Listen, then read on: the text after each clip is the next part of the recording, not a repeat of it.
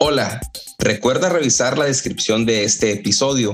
Encontrarás ahí ligas importantísimas que te llevarán a masterclass y cursos gratis de la Sociedad Whisky Academy, la Happy Hour, el perfil del invitado y la tienda de whisky en español, además de nuestro perfil de Instagram.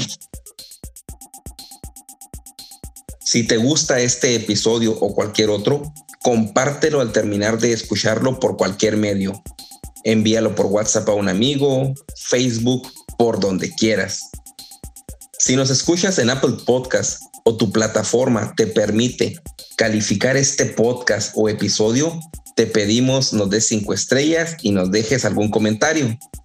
Recuerda que si compartes, comentas y calificas, nos ayudas a que este podcast sea descubierto por más personas apasionadas al whisky como tú y yo.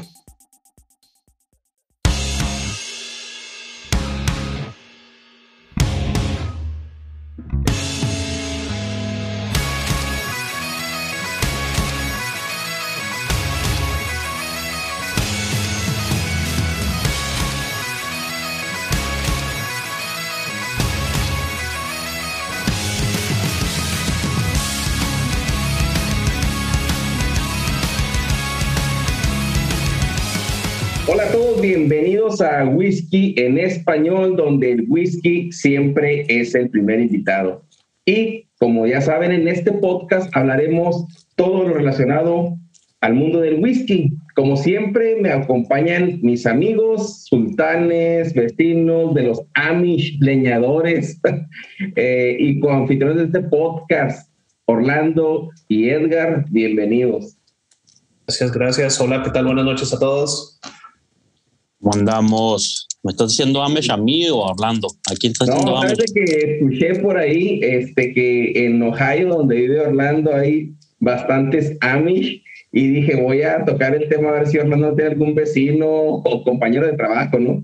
¿Sabes que Sí, sí es cierto eso. De hecho, hay, hay por aquí el, el, el condado Amish y pero cuando dijiste, no, nunca se me ocurrió que, era para mí. sí, sí, que tienen así. Sabes de que en, en, la zona donde somos Edgar y yo, hay menonitas y son muy parecidos, pero estos todavía son aún más, eh, pues, conservadores, se puede decir, ¿no? Que no usan ruedas de, de hule, eh, las casas no tienen ningún dispositivo eléctrico, bla, bla, bla, ¿no? dije, pero se me hizo padre mencionarlo porque pues es algo diferente, ¿no? Cuando los ves ahí, se tratan extraños, ¿no? Y hacer un queso riquísimo ahí de queso menonita ya de queso Chihuahua. Menonita. oye, oye, aquí, aquí tal vez ustedes no lo puedan ver, pero pues también yo creo que Edgar trae la barba de Amish, a lo mejor con su por eso. Por yo, pero yo pensé que por eso me estabas diciendo. No, no. Vamos a empezar de nuevo, por favor. Oiga, no, no, pues eh, un episodio más y, y, hoy se viene algo especial, ¿no? Algo muy diferente a todo lo que hemos hecho antes, creo yo. Este, y pues para eso, para ver la plática de qué episodio es, vamos a dar eh, presentación a nuestro super invitado del episodio de hoy. Eh, él se define como un aficionado al whisky con práctica diaria, tal cual, así me lo hizo llegar, eh, que llevó pues de la afición a ser uno de los, eh, yo creo, representantes o comunicadores de la isla mítica de Ayla, eh, el Arbeck Man, porque así muchos lo conocemos, así lo bautizó Orlando en su momento cuando le dije, le vamos a invitar, ah, yo quiero conocer al Arbeck Man, pues aquí, aquí estamos ya con él. Y pues me da mucho gusto que esté aquí porque es un amigo donde ya hemos convivido y ya platicaremos cómo fue la interacción para este episodio, del cual pues él tiene mucha o casi toda la mayoría de la participación con esto, lo cual le agradecemos. Eh, no se diga más, Patricia, Patricio, perdón, ya te cambié la última letra, Patricio Pato Endara, bienvenido a Whisky en Español. Buenas, buenas con todos. Primeramente, mi, mi buen Naum, eh, es un honor eh, estar aquí. Ustedes han sido nuestros, mi, nuestros, mi compañero de, de viajes. Yo soy ganadero, entonces normalmente hago un viaje largo hacia la finca, ida y vuelta, y, y sus podcasts nos, me, acompañan, me acompañan siempre.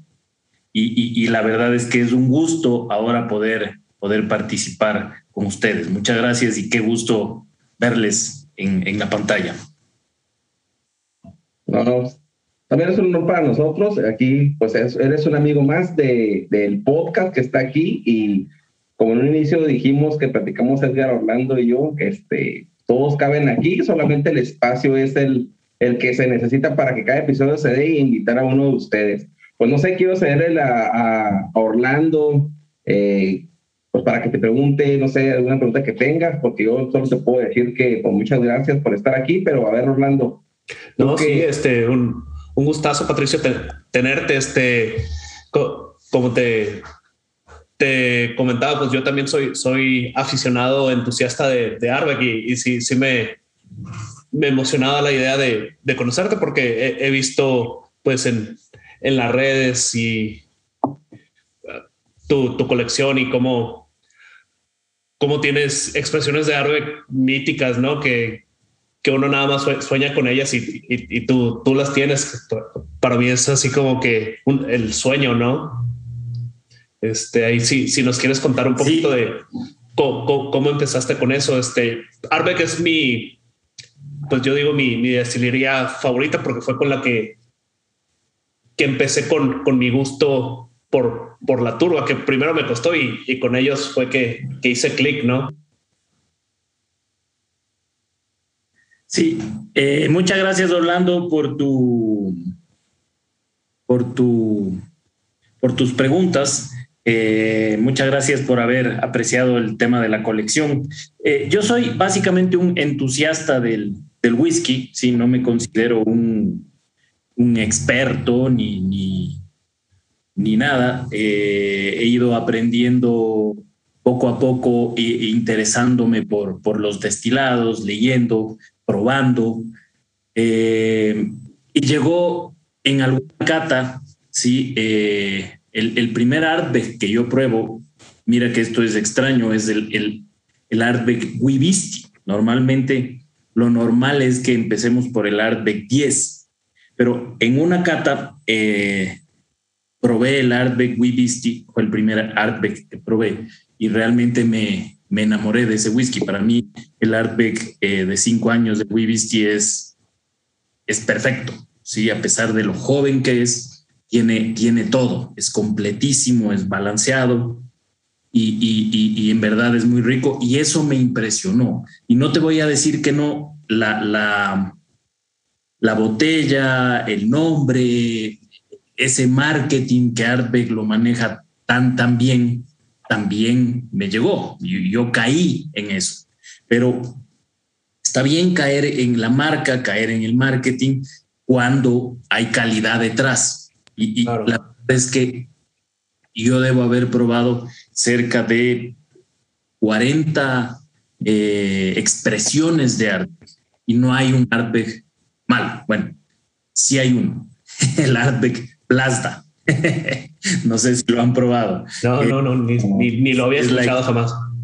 El Artbeck Blasta es la expresión con menos turba de todas. Ellos buscaron hacer un Artbeck con una turba moderada y, y, la verdad es que es un poco como descafeinado, como light, ¿sí?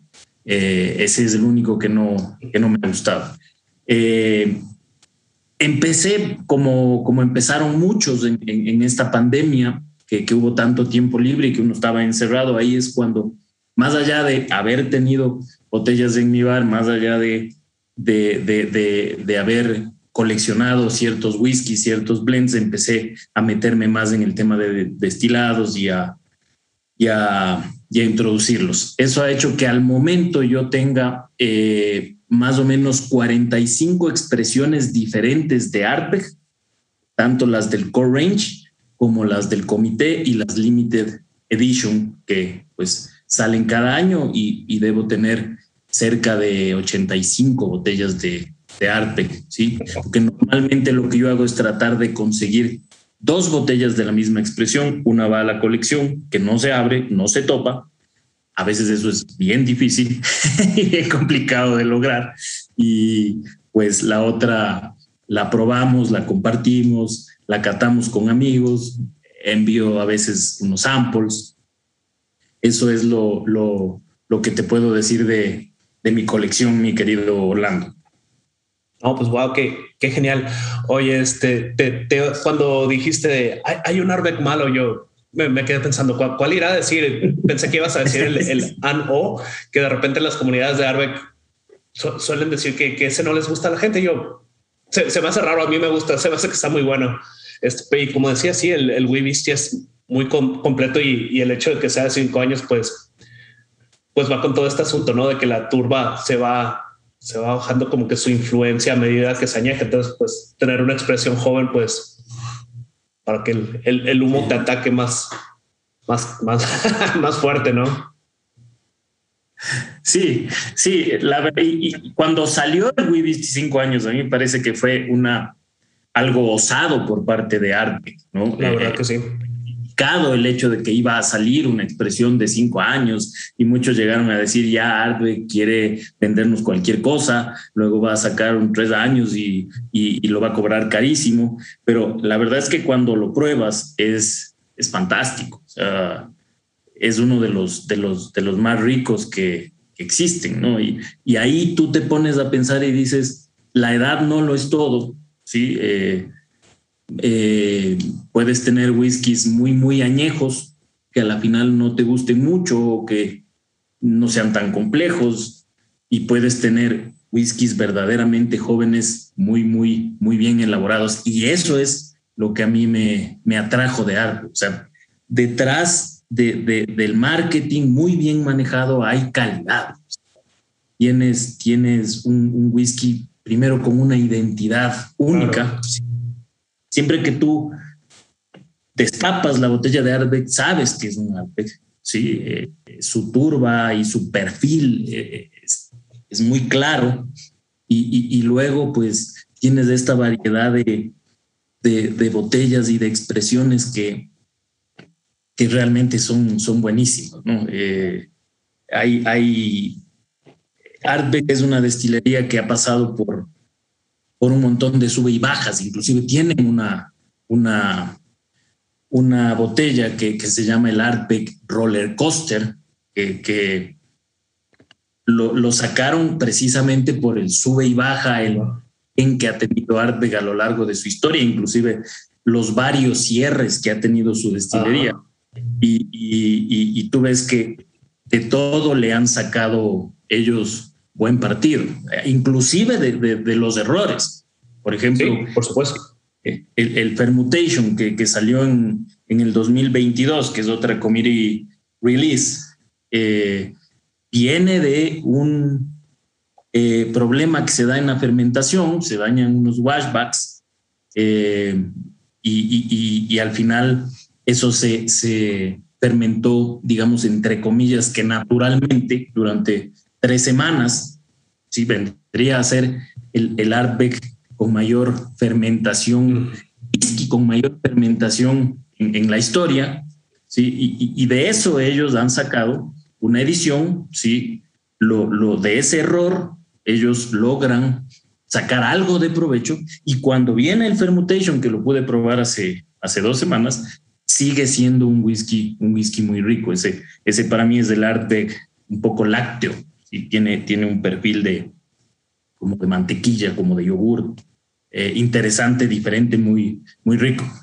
Oye, oye, Pato, eh, eh, mi pregunta es, y para los amantes de Arbeck, porque la verdad es que yo, incluyéndome, no soy mucho de buscar expresiones fuera ni andar comprando por internet porque no sé, ¿verdad? O sea, tengo amigos y muy amigos que piden por internet, inclusive Orlando le estuve consiguiendo acá por, pero no soy mucho de estar preguntando dónde conseguir, la verdad es que a lo mejor porque tengo aquí el Total Wine y me consiente con lo básico, pero cuando hay ediciones tan exclusivas como las que tú tienes, ahí cambia totalmente. Aquí nomás hay el, el, el, pues la línea básica.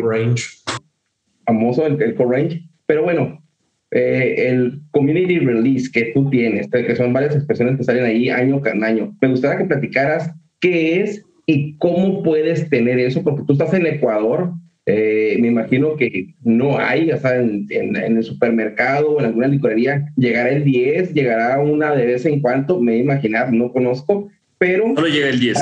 Para, aquellos que nos están escuchando y quieren tener tantas expresiones de arte eh, que no son comunes y que nunca van a llegar en un supermercado, ¿cuáles son los pasos a seguir para obtener esas botellas? A ver, eh, primero, eh, sería importante explicar qué es el, el committee release. ¿sí? Eh, Artbeck cerró en el año 81 hasta el año 89. ahí hubo un pequeño impulso en el que trataron de abrir la destilería, pero jamás llegó a su, a su máxima capacidad. Luego vuelve a cerrar en el año 96 definitivamente y la vuelven a abrir en el año 2000. El año 2000 es el año en el que eh, se crea el Comiri. ¿sí? El 1 de enero del año 2000 reabre sus puertas la destilería de Arbeck y lanza el, el Comité de Arbeck, que es un fan club ¿sí? que, brinda a sus socios acceso a las expresiones nuevas de, de Arbeck. ¿sí? Uno puede hacerse socio por Internet y en los países en los que es un poco más fácil. Eh, o sea, como, plus para ese, para ese gancho para los fan club, para el club de fans, dicen, que aportan, apoyan, pero y les vamos a dar las expresiones que no vamos a sacar en ningún lado, básicamente. Exactamente. Eh, generalmente las botellas del comité no están en las, en las licorerías y normalmente son versiones cask strength. En el año 97, con la destilería cerrada, eh, el grupo Louis Vuitton, eh, Moet Hennessy, compra la, destilería. Realmente Artbeck eh, estuvo a cargo de Glenmorangie, de Glenmorangie. Eh, fue Glenmorangie la que decidió abrir por petición popular, o sea, hubo un, se notaba que, la gente pedía que por qué se cerró Arbe, qué pasó con Arbe. Eso lo detectó el grupo Louis Vuitton y Glenn Morangi. La gente de Glenn Morangi dijo, tenemos que abrir esto y tenemos que asegurarnos de que nunca más cierre. Y ese es el lema del comité. El, comité es un club de fans que se encarga de defender la destilería para que nunca más cierre. En base a eso, a partir del año 2000, empezaron a salir eh, en febrero y en junio, junio me parece que es el Art Day, cada año eh, distintas expresiones muy, muy raras de, de, de que primero se van al comité. Entonces tenemos varias, varias expresiones famosas de, de, del Artbeck Committee. ¿no? en el 2001 sacaron un, un Artbeck de 21 años para, para el comité que es una botella que, que ahora no se encuentra, ni siquiera en las subastas. Ese es uno de los unicornios que tiene, que tiene Arbe. Eh, en, el, en el 2005, por ejemplo, hubo un, un, problema en, en, la destilería. Eh, se cometió un error en el que una persona abrió unas puertas equivocadas y, mezcló unas barricas de Glen Moran de Glen Moray, perdón, con un Ardbeg muy, muy viejo. ¿sí? Eh, cuando se dieron cuenta del error y era demasiado tarde, ya se habían mezclado más o menos en una proporción de dos partes de Glen Moray de 12 años por ocho partes de un Ardbeg que estaba en la destilería que dicen que es muy, muy viejo. Eh, eso, por ejemplo, e, e, es otro acierto que tuvo, que tuvo Ardbeg. De ese error, cuando probaron el resultado, dijeron, que whisky que tenga mucho de Ardbeg en su mezcla puede estar malo. Entonces lo probaron, lo cataron y a la final lo embotellaron. Sí, es un, es un 12 años, a pesar de que tiene whiskies de Ardbeg de más de 18 años. La versión Serendipity, yo no sé si ustedes la han visto, que a la final termina siendo embotellada por un embotellador independiente, pero es un, el único Ardbeg, que no es un single malt, es un blend, porque se mezclaron dos whiskies de dos destilerías diferentes. Y salió en el 2005. Esa fue una de las, de las joyas que, que los socios del comité pudieron obtener a través de eso. Y así todos los años van sacando diferentes ediciones, ¿no? Hay, hay ediciones históricas como la Galileo, que es la, la expresión que, que eh, se sacó cuando Artbeck eh, en, una, en una misión espacial envió unas partículas de whisky al espacio y estuvieron cuatro años en el espacio en alguna estación espacial, sacaron el Artbeck Galileo en el, en el año 2012, a pesar de que el whisky fue al espacio en el 2010 y regresó en el 2014 así, así siguen saliendo muchas expresiones, ¿no? En el 2021 salió la Arbeg, oh, eh, que fue madurada en todo en whiskies ex rye. Bueno, sí, es un whisky con un perfil un poco diferente, pero muy, muy rico, en honor a Mickey Heads, el, el Master Distiller, que fue Master Distillers por 13 años y se retiró en ese año. Esa fue la última creación de Mickey Heads en el 2021 también salió la Scorch, que la, tú la probaste, Naum. Y, y sí, sí, sí, Hay, una blanca y una, negra y yo probé la, tengo la, todavía tengo la blanca. Oye, la Claro, la blanca es la del comité. La blanca es la del comité que viene como en 50 y pico por ciento ABB. Algo, uh, y perdona, este, por ejemplo, en el 2021 que salieron estas dos, dos expresiones, la Arbeck y el, y el Scorch, pues fueron dos. Y este 2022, pues todo parece indicar que van a ser tres, ¿no? Ha, sido hasta ahora Fermutation, viene Hardcore, que va a usar cebada malteada achocolatada, creo que algo parecido a lo que, a lo que usa el Glenmorangie Signet. Y va a haber una más este, hasta ahora, que es el Arbeck Hypernova. No, ahí ya. Y hay, y hay una más, mi querido Orlando, la, la FOM Hoy. Fon, fon. que, que, ya se debió haber vendido toda, ¿no?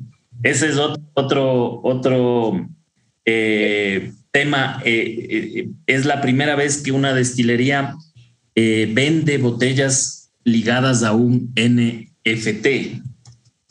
Precisamente esa, esa ahorita Orlando nos va a platicar de eso totalmente. Vamos a tocar un tema. Severísimo.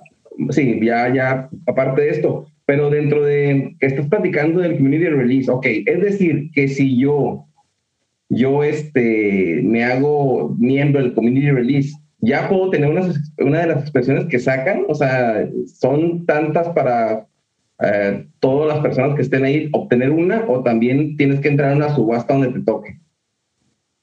Hay algunas eh, expresiones que, que son un poquito más difíciles de conseguir y sí debes entrar a un proceso como de sorteo, ¿sí? Eh, en ciertas expresiones, pero normalmente puedes, puedes conseguirlas. Sin, las, las, las, expresiones que se han sacado entre el 2019, 2020, 21, 22 no han sido un problema para los fans del, los fans del comité.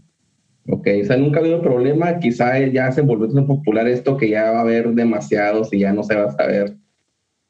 Y depende de las tiradas también que hagan allá, me imagino.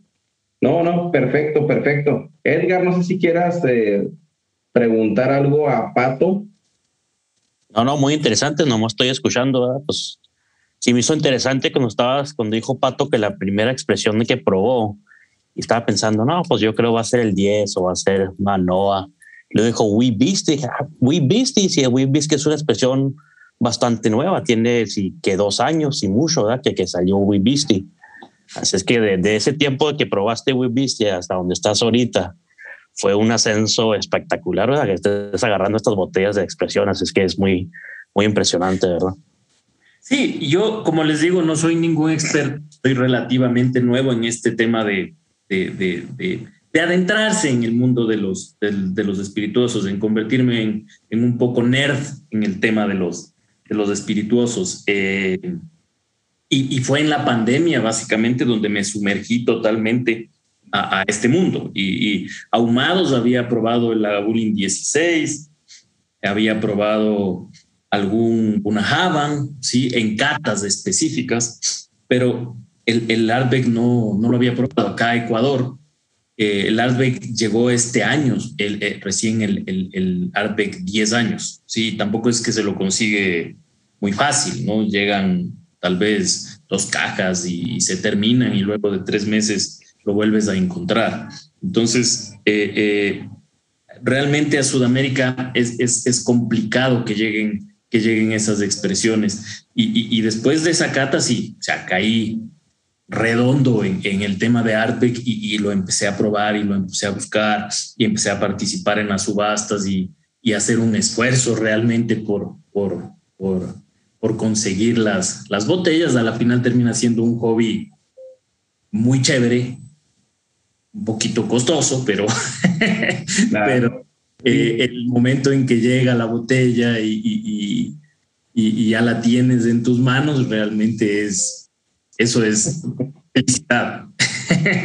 Pues hablando de ese esfuerzo, ¿cómo, ¿cómo le haces? La mayoría es por, por en línea, que, que consigue las botellas o tienes amigos que viajan.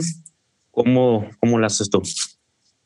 Acá en, en, Ecuador hay eh, dos o tres amigos que constantemente traen expresiones de single malts eh, diversas, ¿sí? Y, y no son baratas, ¿sí? O sea, en, Ecuador una botella de Artec 10 te puede costar 120 dólares. Eh, en Estados Unidos debe costar 60, 50 y pico. Eh, entonces, en, no es barato porque eh, es difícil traerlas, sí se trae con conocidos que están viniendo a Ecuador, en fin, pero, pero ya cuando te adentras más, yo lo que hago es participar en las subastas. Sí, hay, hay, hay dos o tres subastas en las que yo estoy inscrito que cada mes hay y ahí, ahí tú vas a encontrar estas botellas que son, que son bien, bien, bien complicadas. De ahí me las traigo por, por, por FedEx. Sí, toca pagar un flete considerable, pero hay expresiones que, que valen mucho la pena. Excelente. Sí, le damos de una vez las gracias a, a Lorena, creo que es tu cuñada, que ella fue la que nos hizo llegar las expresiones de whisky que tenemos aquí, whisky ecuatoriano. Eh, un saludo si nos está escuchando. Ya quedamos que, que cuando ella dijo, yo voy como en agosto, agosto, julio, agosto, regreso, pues ahí está el compromiso de, enviar, de enviarlos algo también a ustedes. Y aquellos que nos están escuchando, que viven en Estados Unidos, que quieran enviarlo algo a Pato, o a Lino, pues aquí está, aquí está, escuchen, comuníquese al perfil de cada uno y ahí vemos cómo le hacemos si se puede llegar o no. Oye, me gustaría pasar a la noticia del episodio para no dejar el tema de Arbe, porque eh, está muy relacionado eh, y lo mencionaban ahorita. Y Orlando trae para ustedes la noticia del episodio. A ver, Orlando, ¿de qué se trata? Ah, no, pues es precisamente lo que Patricio em, empezaba a comentar de esta expresión de Arbeck von Hoyt, ahí, no puedo hacer la pronunciación en gaélico como la hace el doctor Bill, este, que es una expresión de Arbeck que está ligada a un NFT, que es un non-fungible token. Es, es un tema complicado. Yo soy una persona que me dedico a la tecnología de la información y, y, y aún así me cuesta terminar de entender todo, todo este asunto, pero pues es, es ligado a lo que es uh, blockchain y tienes una cadena inmensa de, de, de, de, bits para única, ¿no? Única e irrepetible y pues bueno, no, no, no me quiero dar muchas vueltas por ahí que, que voy a terminar diciendo algo incorrecto y pues voy, a confundir más, a la gente. Pero bueno, esta expresión de Arbeck eh, se vende por medio de, un sitio llamado blogbar.com que se especializó en vender expresiones muy especiales de, de, de espirituosos, de destilados, eh, y los liga con NFTs. Entonces, tú te haces de este recurso digital primero y ya es único, irrepetible y, y ya es como tu garantía de que tienes la, la botella. Eh, contrario a lo que a lo que se piensa de entrada, así fue como lo pensé yo, pensé que estaba la botella y el NFT como como un agregado, pero no, tienes el NFT primero y después lo, lo canjeas por, por tu botella. Eh, Arbeck está vendiendo el, el Phonoid ah, por un Ethereum, que es un una divisa digital, algo como, como Bitcoin. Eh, para estos días se está cotizando en alrededor de, de 3 mil dólares. Entonces es una, es una botella cara.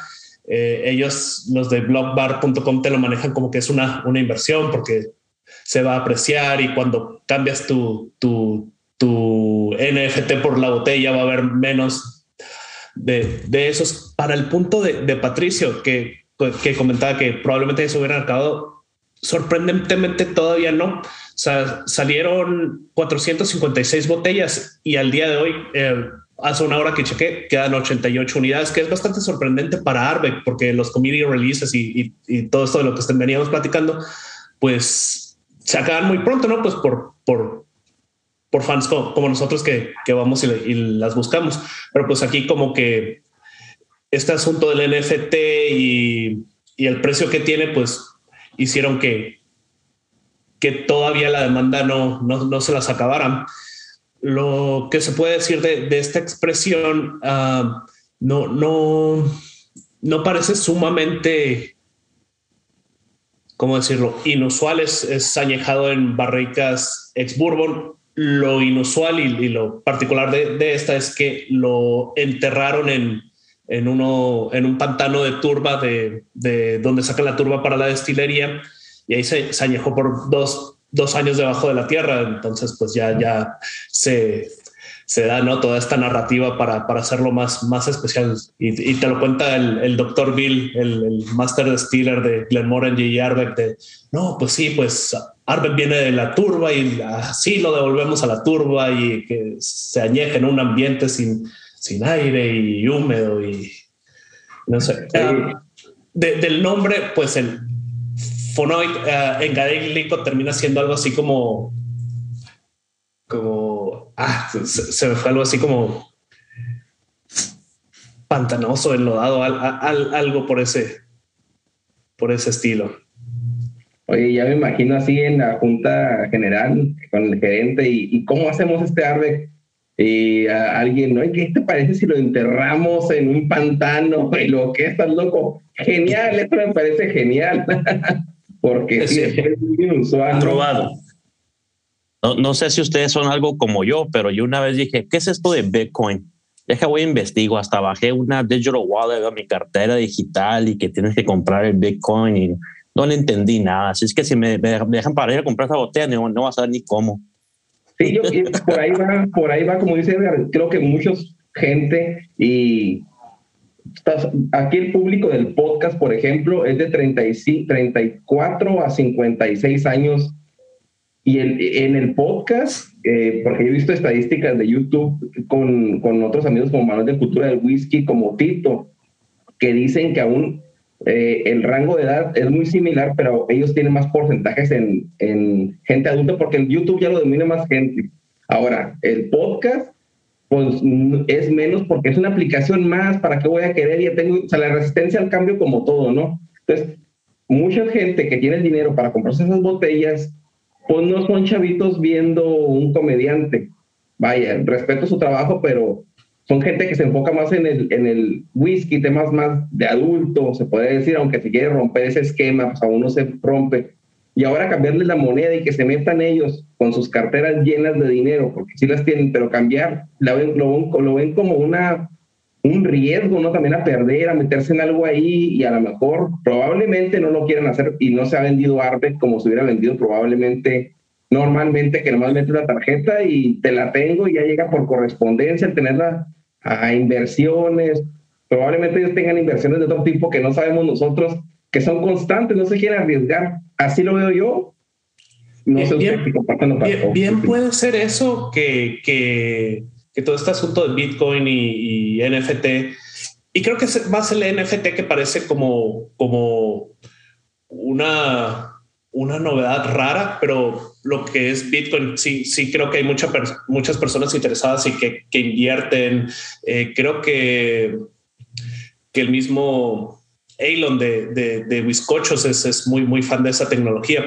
Pero bueno, puede que esa sea una de las razones. Y otra puede ser que a lo mejor, y, y yo me declaro de, de ser un, un, un, fan de Arbeck, pero pues que, que, han salido muchas expresiones este año y, y, y, y, las personas ya, ya se dicen, oh, bueno, ya, ya eso fue mucho. ¿Qué, tú, tú, ¿Tú qué opinas, Patricia? A ver, yo, yo me haría una pregunta y, y por el lado de, de Naum. ¿Cuántos de los fans de Artbeck, los que tenemos tatuado Artbeck en el corazón, tenemos o manejamos criptomonedas? Esa sería una pregunta inicial que yo me la hago y, creo que eh, podría responderme. Yo, soy un fan de Artbeck y no tengo idea este tema de, de, Ethereum y de, las criptomonedas, no me atrae mucho. Eh, te soy sincero, eh, estoy empezando a, conocer del tema porque parece que el mundo va hacia allá y uno no puede quedarse ahí sentado en, en, en, en los turberos de Artec sin, sin, una computadora y una, y una billetera electrónica. Me parece que ese es un limitante, ¿sí? a pesar de que el mundo está muy avanzado y muy acelerado, me parece que muchos fans de Artec no manejan criptomonedas y puede ser un limitante. El segundo tema es que estamos hablando de un Ethereum que de lo que estaba leyendo equivale a 3 mil dólares. Entonces estamos comprando un bien digital o una botella física en 3 mil dólares. Hasta yo me lo pienso. Yo no la podría comprar. Me parece que no sé si, si, si el experimento del doctor Lumsden a la final cueste 3 mil dólares Sí, ahí estamos manejando ya otra cosa, ya no estamos hablando de whisky, estamos hablando de otra cosa. No me pregunten qué, pero del, líquido que está dentro de la botella, ya no estamos hablando. Entonces, ese para mí es el segundo limitante. Sí, tal vez por eso es que, que las botellas no salieron, porque son 3 mil dólares. Claro. Sí, estaba escuchando un episodio hace poco de un podcast que digo, se llama Herejes eh, sé que no van a escucharlo, ¿verdad? pero si lo escuchan, pues un saludo allá a los tres. Pero que hicieron un episodio sobre inversiones y, y, hablaban de las monedas, que pues este, estamos hablando de whisky, pero quiero hacer pauta para, estamos tocando el tema de las NFT, pero que como fue muy, pues Bitcoin, todos conocemos que es Bitcoin, que explotó y que bla, bla, bla, ¿no? Entonces, hay muchas compañías americanas, eh, precisamente, que se aprovechaban de eso y les dicen las eh, shitcoins o monedas de mierda, básicamente, ¿no? Porque aprovechan y te dicen, te voy a vender eh, una o 20 mil, da lo mismo, ¿no? Y cuesta 3 mil dólares. Y tú ya tienes eso, dices, ay, tengo 3 mil dólares de la, la, la, moneda de pato en Dara, pero se está, esa moneda se está sosteniendo únicamente porque la gente le está invirtiendo, no porque realmente tenga pues una reserva de oro como lo hacen los demás, ¿no? O un, como, sea, como lo hacen las demás monedas. Entonces hay mucho fraude, yo creo que también es una limitante bien grande, pero como todo dice Pato, no vamos a, o no hay que quedarnos en el, la moneda, ¿no? Normal de papel que tenemos, todo va a evolucionar hacia allá, hacia allá, pero sí es una limitante bien grande que como coincidimos aquí, probablemente por eso no se hayan vendido todas, ¿no? El meterse a un mundo que uno no conoce y arriesgando su dinero, que son 3 mil dólares por botella, y yo lo que no, no sé, si tú tienes los 3 mil dólares y compras esos, eh, es, esa, esa moneda que están manejando ellos, ¿te envían tu botella o únicamente está como inversión ahí para ver si sube? Es, es, como, es como que como un banco, ¿no? No, no te dan la botella, se, se queda donde sea que las tengan guardadas y hasta que tú decidas este, intercambiar tu, tu NFT por la botella. Órale, o sea, si es que tú quieres la botella, pierdes del NFT. Ok. Si tú la abres, pierdes tus 3 mil dólares. porque, porque ya la abriste y ya no cuesta 3 mil dólares. A la final, si yo cambio el, el, el, digital por la botella, pero no la abro y luego la meto a una subasta, que a mí me parece que eso va a pasar, es posible que se subaste en más, en un precio mayor o en un precio menor, no, no, no sabemos, pero es, es un tema difícil de, de, de Jóvenes que criticaban a Macallan, aquí está la nueva onda para tirar hate. Arbeck. Sí, y, yo creo que Arbeck es, es después de Macallan, eh, eh, una destilería de culto por sus expresiones, ¿no? Yo que junto con Boomor, que también saca expresiones muy, muy exclusivas, que, que, en Europa se venden muy bien, eh, yo creo que son los que están a la vanguardia de Macallan en ese tema de los, de los coleccionistas. Claro, sí, Arbeck no tiene detractores, es una, algo que siempre está bien, la verdad es que no hay, no hay detractores, no hay nada y ya con esto yo creo que dio de qué hablar en cuanto a, pues sí, ¿no? En cuanto a esa expresión, esa expresión que no, no está dentro de nuestras manos o no conocíamos o intentó innovar, pero pues ahí está el primer paso para muchos también que sentó precedente y tal vez las próximas botellas estén ahí para los inversionistas. Así es. Así pues es. ¿Qué, ¿Qué dice cómo va evolucionando las próximas semanas de ese tema de, del FOM. no sé si Orlando hayas terminado para iniciar con el, con el tema del episodio. Una otra pregunta también para darle. Sí, no. Eh, eh, eh, esa fue la, noticia del episodio. Pues ya, ya ver que el, mercado hablará y, y, veremos cómo, cómo será sean estas cosas, pues Arbeck no es la única destilería que lo está haciendo, hay, hay otras más en ese blogbar.com.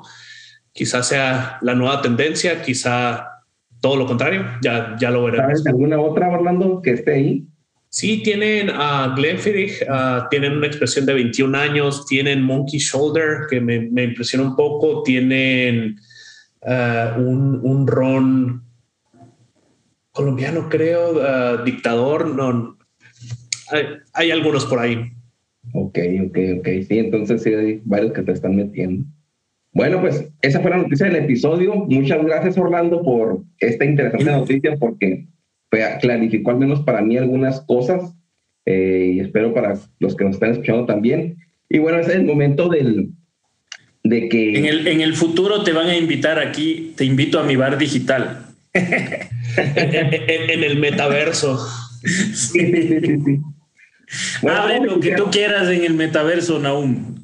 Ahí, bueno, el... Pues, bueno, yo quiero dos shots y me da dos shots, por ejemplo, de 5 gigabytes, por favor, de Castrate. no sé cómo se pida, pero algo así va a ser, no sé, no tengo idea, no tengo el lenguaje para pedir algo, pero algo como dijo, dijo Edgar en un momento cuando estábamos más chavos, lo que sea, nomás póngale dos pulgadas de hielo y que esté llena la hielera, por favor. bueno, voy, a iniciar con el tema para, para, para entrarnos en, en, el tema, ¿no? Que, que por cierto me sorprendió por la cantidad de destilerías que yo pensé que no iba a haber. Iba a ser un episodio sencillo y sí le metí bastante a quemarme las pestañas. Pero bueno, quiero iniciar y quiero dar las gracias eh, y contar por qué vamos a hacer este episodio todo inició porque Pato Indara, eh, aquí presente como invitado especial, me mandó un mensaje, oye hermano, va una cuñada para allá, Lorena, ya te saludé, muchas gracias. Eh, te voy a enviar una botella de whisky ecuatoriano y era una botella de single malt murco que ahorita Orlando nos va a traer a, a, profundidad y vamos a catar al final de, esta, de este episodio como en todos los anteriores y yo le dije, pues muchísimas gracias, no me lo esperaba, ¿no? Porque pues, estamos de la, del centro del mundo hasta acá, está canico, no hay cómo llegar, hacer llegar cosas.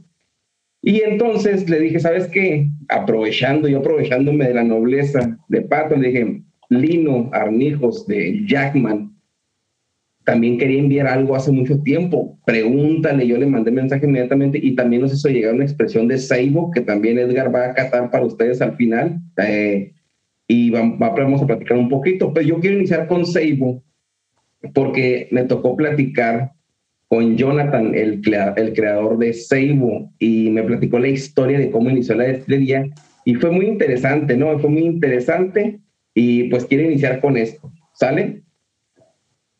Bueno, me platica, eh, bueno, la plática cómo inició, me dice, ¿sabes qué? pues todo inicia con un joven estudiante de ingeniería química llamado Peter Parker, estudiante de la universidad que fue mordido por una araña cuando intentaba hacer whisky con el doctor Seibo. no sé qué, no, pues me hizo mucha química el que él estudiara química y todo, y que voy a meterme aquí porque es un joven brillante, sinceramente, todo lo que me platicó, me acordé de Peter Parker. Bueno, dice que él inició con inquietud de hacer una cerveza a eso de los 17 años, ¿no? Como todo joven, y recordemos que hace, no sé, 10 años aproximadamente, al menos en Ciudad Juárez también hubo un boom en muchas partes de hacer cerveza artesanal, que te vendían los kits para hacerlas en la casa. Pues el chavo de 17 años empezó a hacer cerveza. Entonces él, pues ya traía la mentalidad de, de estudiar química. Entonces eh, dice, ¿sabes qué?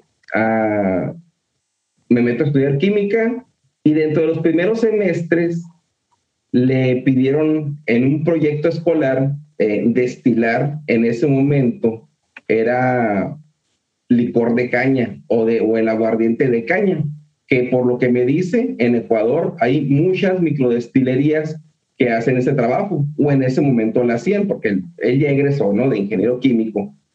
Bueno, nuestro Peter Parker le dan ese proyecto, el tipo hace un, un alambique de proyecto de universidad y ya saben que yo le pregunté, oye, ¿cuál fue tu primer alambique? No, hombre, si hubieras visto, era una olla presto de mi mamá que le perforé por arriba, le puse un tubo de cobre larguísimo para hacer el cuello del cisne.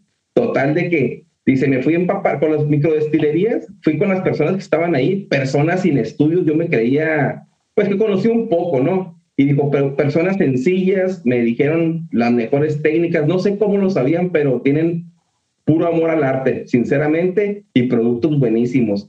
Y lo que se destila ya, pues es caña. Entonces él vuelve, hace su proyecto de universidad, finalmente aprueba el proyecto, pasa, y él se regresa a su casa, ya feliz y contento de que pasó la materia del proyecto, y me dice, bueno, pero ¿qué pasará? Dice, si meto cerveza ahí, ¿qué, qué saldrá? O sea, se le quedó la inquietud, ¿no?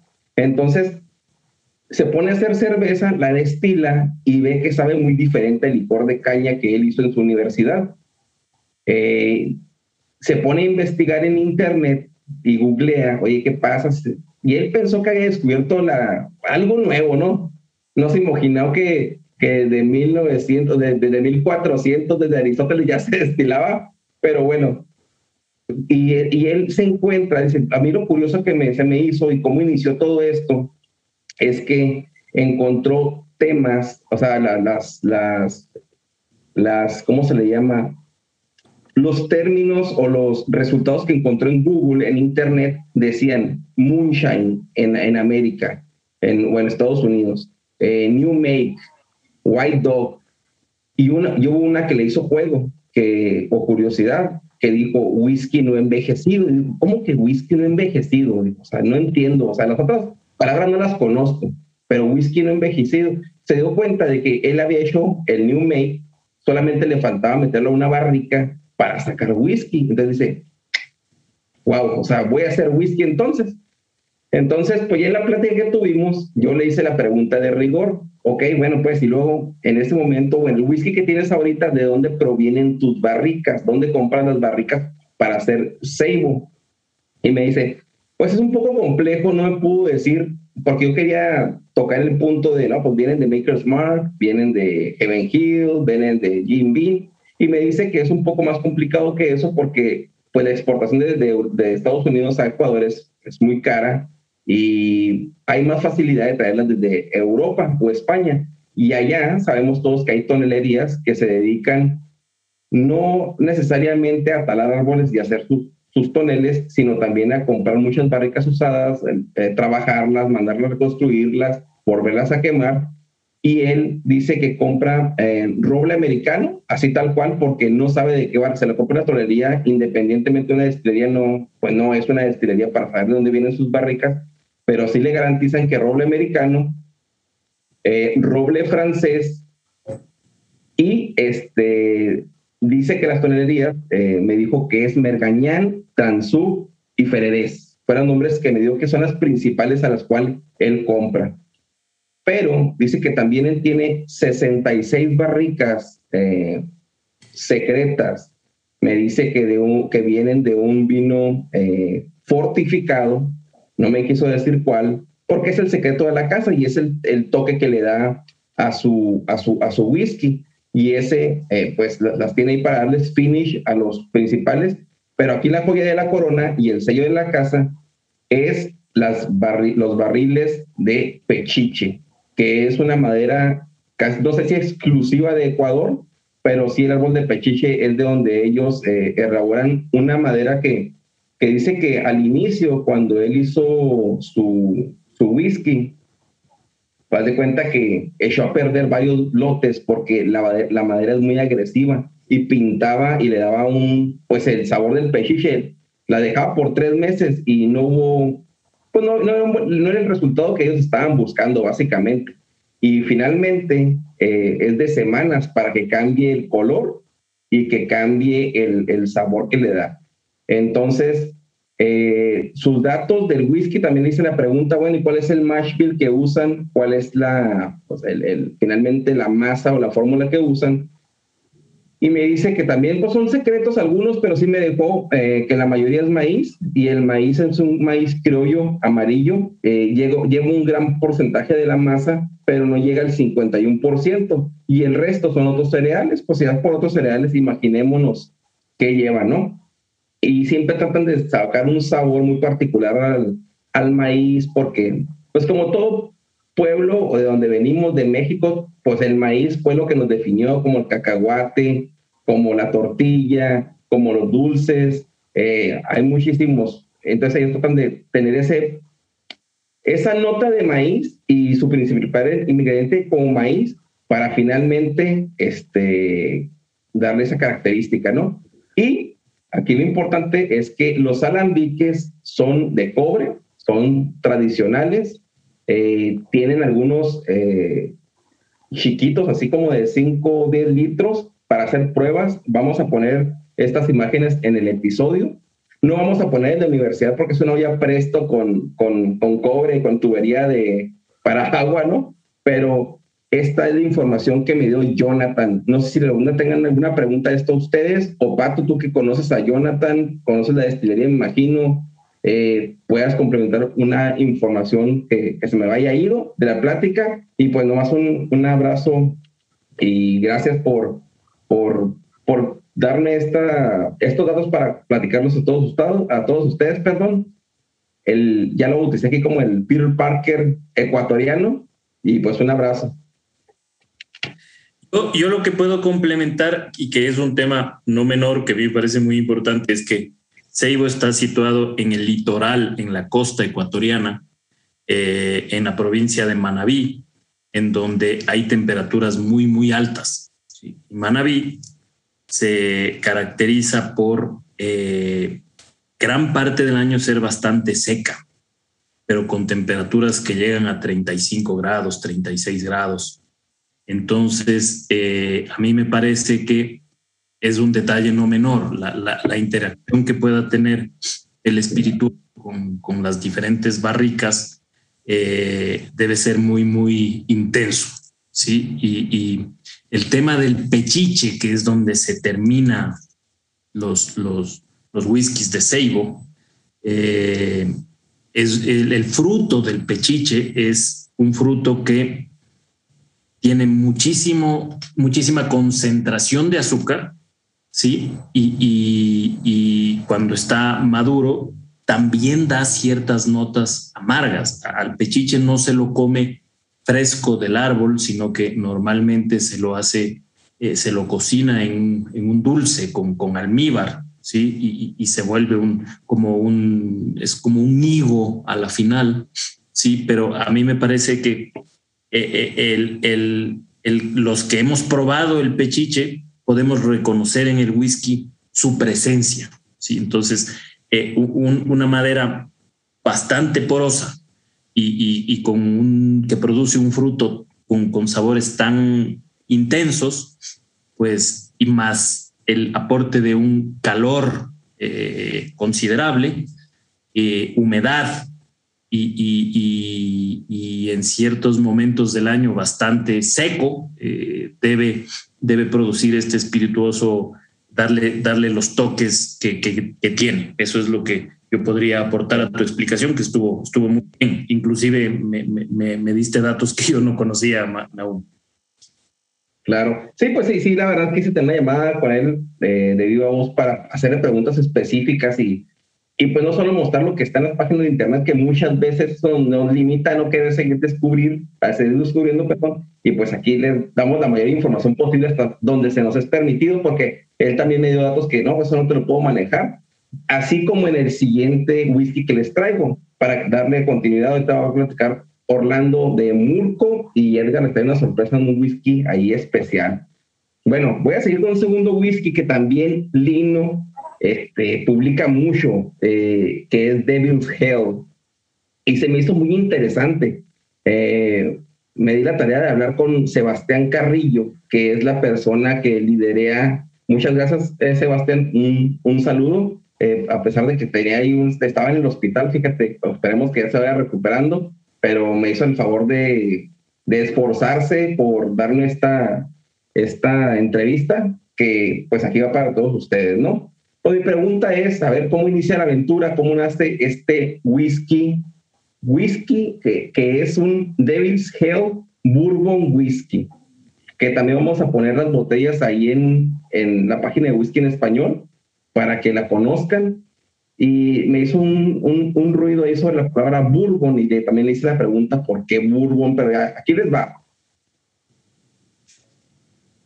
Bueno, dice que todo inicia en la ilegalidad y como ya saben, todo lo que empieza en, lo ilegal es bueno o resulta ser bueno. Y también cuando éramos jóvenes, pues hacíamos cosas ilegales, pues ahorita ya nos dan risa y, y son cosas buenas, ¿no? Inocentes que se hicieron en ese momento en, legalidad, pero de ahí sale algo bueno y así sucedió aquí, ¿no? Su padre, que se llama Mentor o Mentor, eh, en los años 90 dice que emigró a Alemania y como todo, pues ilegal, trabajaba en un restaurante, ¿verdad? Como muchos aquí nos damos esa tarea en que somos ilegales en otro país. Y debido a eso y a no poder salir mucho, pues se involucró mucho en, la, en el restaurante y empezó a evolucionar en su papel dentro de las tareas del restaurante, envolviéndose en casi todos los aspectos. Y uno de ellos, el más importante, es que ahí hacían este, vino casero y cerveza casera. Entonces, pues como todo vas a un restaurante, el vino es de la casa, el blend y la cerveza también aquí la hacemos. Total, en los años 90 y dice que fueron cuatro años los que estuvo ahí, del 92 al 96, y básicamente aprendió las técnicas básicas para, para elaborar una bebida alcohólica. Ahora, del 96, él regresa a Ecuador eh, y se va, vive cerca, o su padre en ese momento vivía en una ciudad, no sé si se pronuncia correctamente, Pato, que es Cuencam. ¿Sí lo ubicas? Cuencam. Cuencam, ok. Él me dice que es un paraíso literal para retirados. Hay mucho americano viviendo ahí porque es un lugar paradisiaco, no es playa, está bonito, total. Dice que el papá, visionario, dice, pues hay que darles algo de tomar aquí. Son americanos, les va a gustar el whisky americano. Entonces, él, pues sí conoce algunas técnicas, pero pues como todo visionario el señor, dijo, me voy a empapar de los mejores y tenía un buen amigo en ese entonces eh, que me mandaron guardar el nombre también de esa persona que se llama Tomás, o lo llamaremos Tomás, ¿no? Para no dar nombres más, yo le puse aquí Tomás en este momento, lo vamos a llamar así, eh, que él eh, trabajaba en industria premium de whisky americano. Entonces lo empieza a instruir y él también lo empieza a decir, ¿sabes qué? Este, pues hazlo de esta manera, eh, te consigo un alambique acá, le mandé un alambique de 500 litros de cobre, también pot steel, y se lo hizo llegar, le hizo llegar las primeras barricas también, eh, a lo cual le pregunté sobre las barricas, y me dice que al inicio, eh, cuando ellos empezaron a destilar, eran de Buffalo Trace, pero que Buffalo Trace dice, no, o sea, nos llegaban desechas, tenemos que reconstruirlas, muchas no servían, carísimas, 1.200 dólares por barrica para, muchas veces los tirábamos a la basura porque no servían y empezamos a estar de Maker's Mark. Maker's Mark dijo, sus barricas muy buenas venían, este, total, o sea, él me dijo, cambiamos de destilería porque, o de proveedor de madera porque no se podía. Ahora, a lo que voy es que el papá les dijo a los hijos en ese momento que en ese momento era Sebastián y su hermana. Y les dijo, ¿saben qué? Sea lo que sea, nunca los quiero ver involucrados en este mundo del alcohol. O sea, está bien, pero total para 2008 ya estaban más involucrados que cualquier otro y retomaron las riendas e hicieron crecer Devil's Hill. Ahora, este, ya cuando tenían sus alambiques, cuando estaban produciendo, pues preguntan, pues, ahora, ¿cómo le llamamos? Vamos a empezar a sacar esto. Esto en el 2008, esta bebida salió en el 2020 y se me hace curioso porque me dijo, curiosamente, no sabíamos que Seibu, que Murco estaba haciendo destilados. Quizás por esas fechas también empezamos a destilar todos y coincidimos todos en lanzar nuestras expresiones. Entonces, fue algo pues los planetas se alinearon básicamente para poner a Ecuador en el mapa sobre el whisky actual, ¿no? Ahora, dice, pues ¿cómo le ponemos? Eh, y ahí es cuando nace eh, Devil's Hell. Toman, les dice, si quieren lanzar algo, como lo hacen aquí en Estados Unidos, tienen que lanzar algo que identifique Ecuador, que tenga la leyenda, que tenga, este, que la gente atraiga la traiga a comprarla porque es propia, se sienta dueña de ella. Total de que eh, ellos, eh, hay un pueblo que se llama Píllaro y les mandé una fotografía, no sé si lo vieron ustedes, Orlando, Edgar, yo me sorprendí. Píllaro eh, tiene una, un festejo de seis, siete días en la que más de dos mil personas festejan en ese pueblo y se visten de, de diablos o demonios, porque esa tradición viene de cuando fue la conquista, que a todos los países latinoamericanos nos tocó la conquista de los españoles, y esa tradición inca, eh, o los incas en esos momentos se ponían máscaras de diablos para asustar a los españoles y para combatir, básicamente, ¿no? Entonces, de ahí tomaron esa, esa, ese nombre y hasta ahorita es una, un festejo muy grande. ¿A ti tocado ir a esos desfiles? Claro que sí, claro que sí. Lo que, lo que se hace en Píllaro se queda en Píllaro. Sabes, que eh, esas máscaras, las, los, los que las fabrican son verdaderos artesanos y muchas se convierten en, en artesanías muy valoradas, muy preciadas muy bien hechas. Algunas inclusive son, son muy grandes, ¿sí? Las, las máscaras te las pones en la cabeza, a veces son del doble del tamaño de tu cabeza. Y, y la verdad es que son artesanías muy, muy, muy preciadas y que, que, tienen un valor alto y que los extranjeros que van de ley se las, se las llevan a sus países.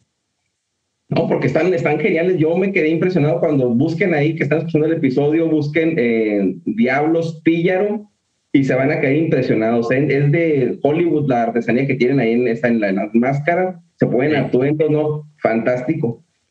Bueno, pues ya deciden ponerle ese nombre y se apropian de, pues no se apropian, ¿no? Pues se identifican su, su whisky, su bourbon, le ponen bourbon porque, yo le pregunté por qué, que, oye, que no se puede la legislación americana, y sabes qué, pues no, porque le ponemos bourbon ecuatoriano, entonces, pues no hay problema, no ha caído problema, pero no creo que haya problema porque es como pues como el whisky, ¿no? Total. Eh, me dice que al inicio pues empezaron a hacer pruebas desde el 2008, que él se involucró, eh, porque del 96 al 2008 pues su padre fue el que estuvo ahí, ¿no?